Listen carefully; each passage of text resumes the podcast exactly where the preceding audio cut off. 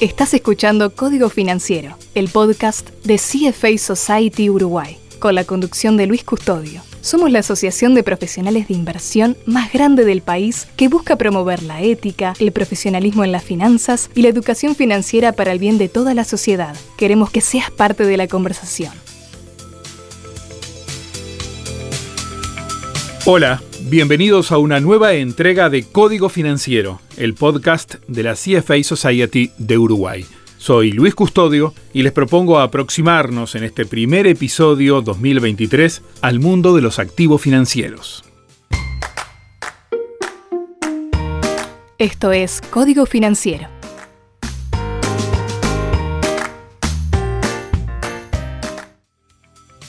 Un activo financiero es un instrumento que otorga a su comprador el derecho a recibir ingresos futuros por parte del emisor, es decir, es un derecho sobre los activos reales del emisor y el efectivo que generen. A diferencia de los activos tangibles, un auto o una casa, por ejemplo, los activos financieros no suelen tener un valor físico.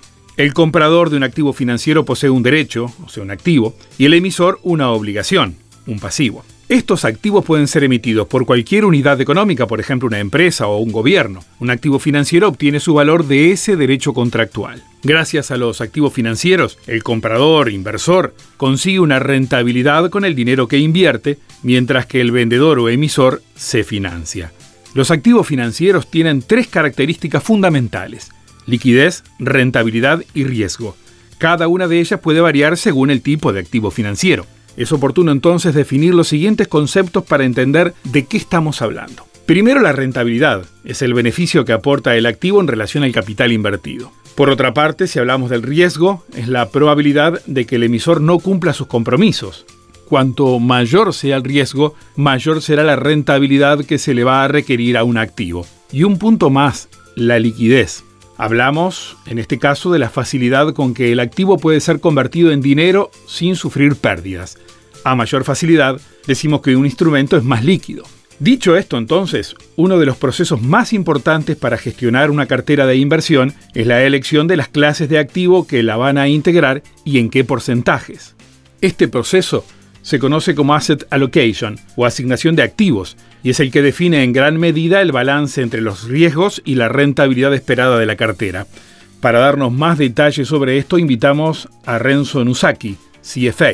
Renzo cuenta con muchos años de experiencia en la industria financiera y actualmente es responsable de intermediarios y estratega de producto de Compass Group. Lo escuchamos.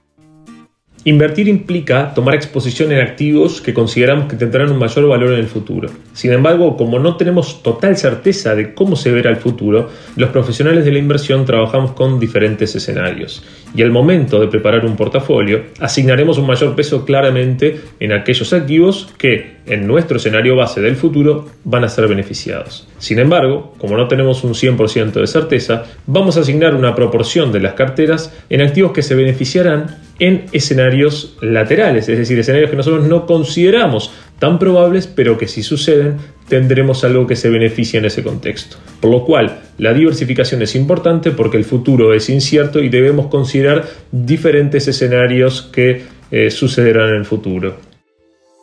Para hacer frente a estos futuros escenarios inciertos que nos menciona Renzo, le preguntamos cuáles son las principales clases de activos que podemos elegir para diseñar un portafolio correctamente diversificado.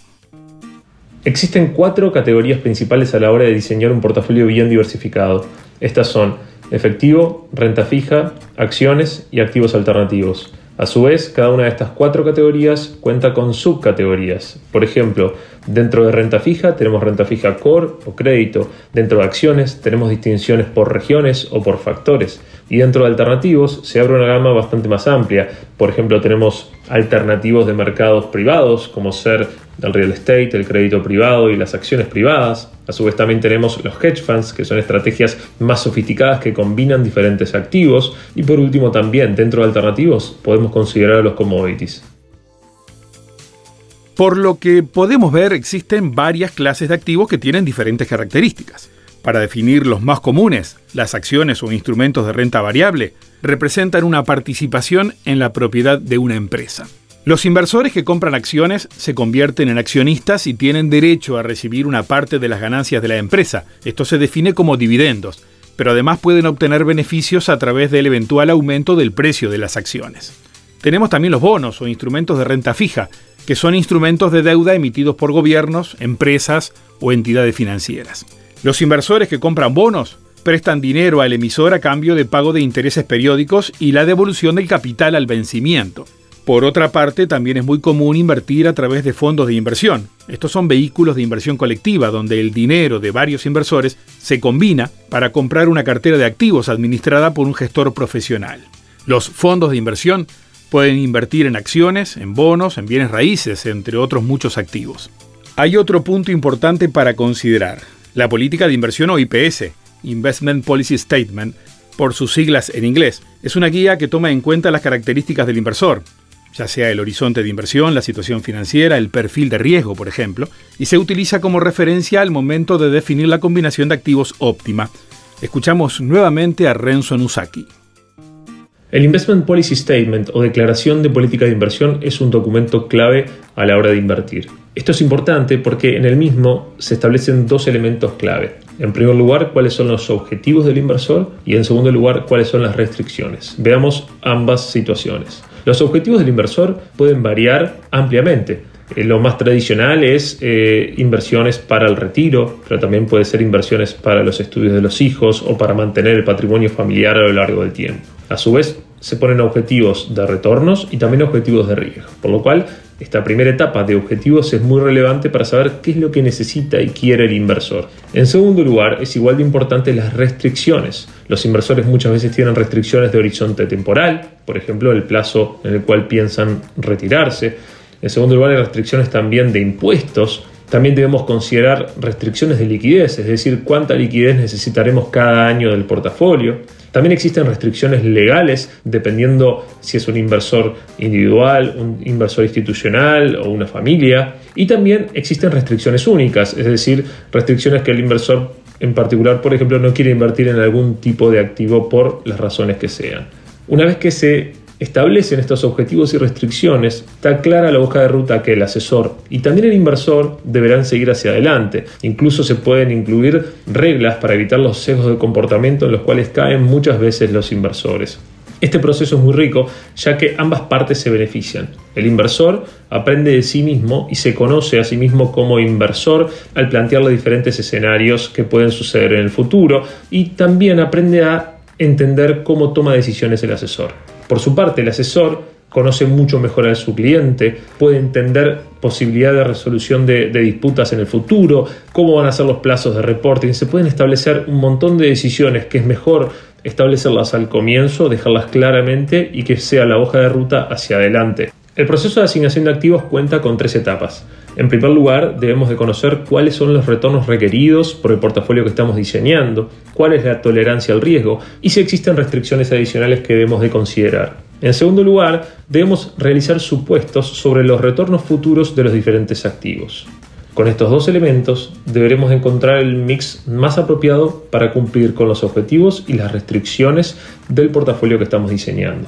Para realizar esto tenemos herramientas estadísticas y como siempre el criterio del asesor de inversiones.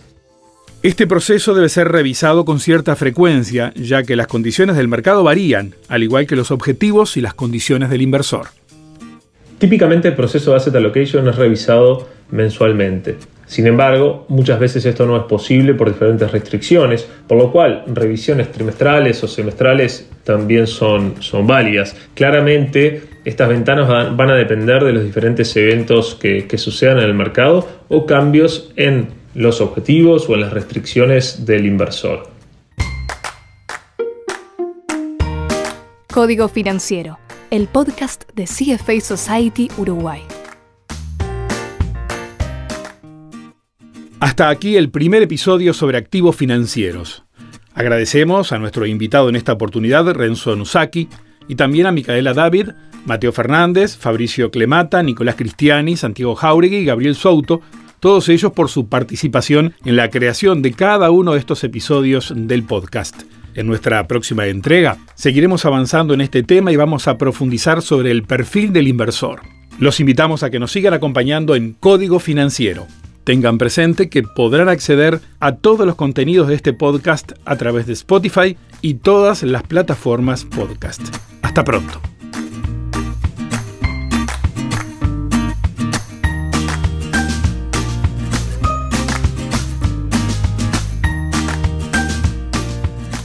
El contenido de Código Financiero es generado por los miembros de CFA Society Uruguay. Producción y diseño de sonido, UICAST.